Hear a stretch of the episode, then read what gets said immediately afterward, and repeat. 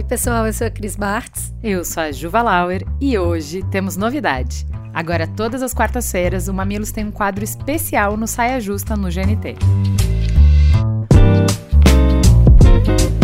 Mamilos de Saia, a gente vai refletir sobre conflitos que a gente passa e não sabe bem como lidar. sabe aquelas conversas difíceis que cruzam nosso caminho, complicam a vida e a gente fica tentando fugir? É saia justa com amiga, com filhos, com sócio, com chefe, com crushes. Além de assistir o Mamilos na TV, você também vai poder ouvir esse quadro aqui no nosso feed. Hoje, a polêmica é com família. Ou sobre o desejo de voltar a ser uma família.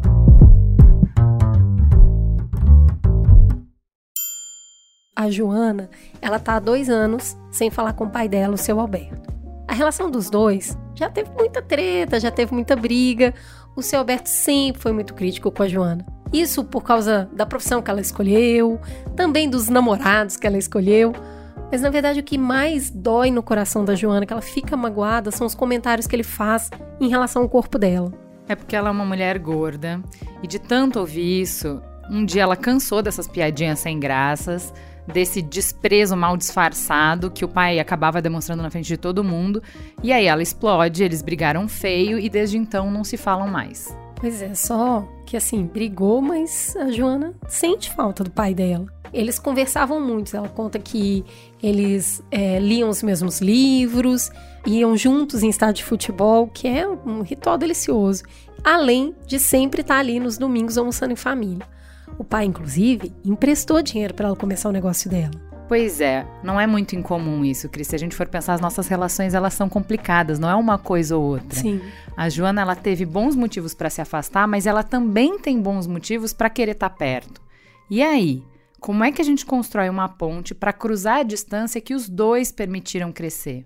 Ah, acho que o primeiro passo aqui, antes de qualquer conversa, é a gente refletir sobre como nós mesmos contribuímos para o conflito. Às vezes não é nem o que a gente faz, mas está justamente em não deixar claro os nossos limites, os nossos sentimentos.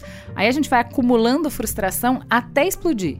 Então, para Joana, esses comentários que ele fazia sobre o peso dela era pura humilhação. Agora, se Alberto podia encarar isso de um outro jeito, para ele podia ser cuidado. Exatamente. Para ela se responsabilizar pela parte do conflito que lhe cabe, ela pode começar a conversa com alguma coisa do tipo: Pai, eu sei que eu nunca conversei direito com você sobre por que, que me incomoda tanto esses comentários sobre o meu peso. Eu sei que eu só reagia e que um dia eu explodi e saí dinamitando a nossa relação, que eu reconheço que é muito maior do que essas diferenças. Eu sei que eu te magoei muito e eu também sofri muito nesse tempo sem você.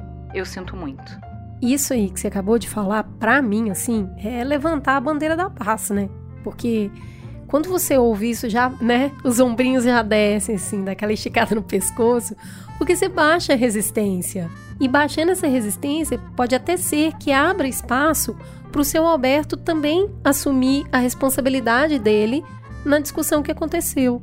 Mas sabe por que é difícil dar esse primeiro passo? Porque a gente costuma achar que sempre tem um errado no conflito. E quem assume o erro está automaticamente liberando a outra pessoa de qualquer responsabilidade, de qualquer necessidade de mudança. Ah, mas isso não é verdade, não, né? Sabe aquela frase quando não quer, dois não brigam? É essa aí.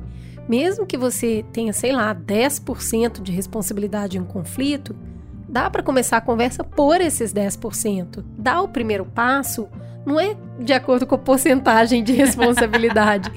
Dá o primeiro passo quem dá conta, quem consegue, quem tem mais ferramenta para se aproximar do outro. E quem deseja também, né? Porque a gente vai pensar, isso não encerra a conversa, isso abre a conversa. A partir daí, a partir dessa demonstração de comprometimento com a relação, é mais fácil você pedir o que você precisa do outro para a reconciliação ser possível.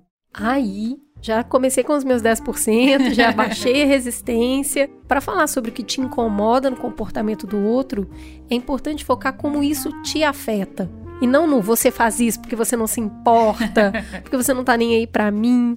A ideia aqui não é provar que a pessoa está errada. Se o foco é no erro do outro, o que vai acontecer é simples. Vai gerar uma mega resistência, a pessoa vai ficar se defendendo. Então vamos pensar na prática, nesse exemplo que a gente está falando da Joana, ela poderia dizer: Pai, quando você fala do meu peso, eu me sinto inadequada, humilhada, inferior. No fundo, é como se eu precisasse emagrecer para ser amada por você. Eu fico arrasada, eu fico triste e eu também acho injusto. E aí vem a raiva, que é o que nos levou a brigar.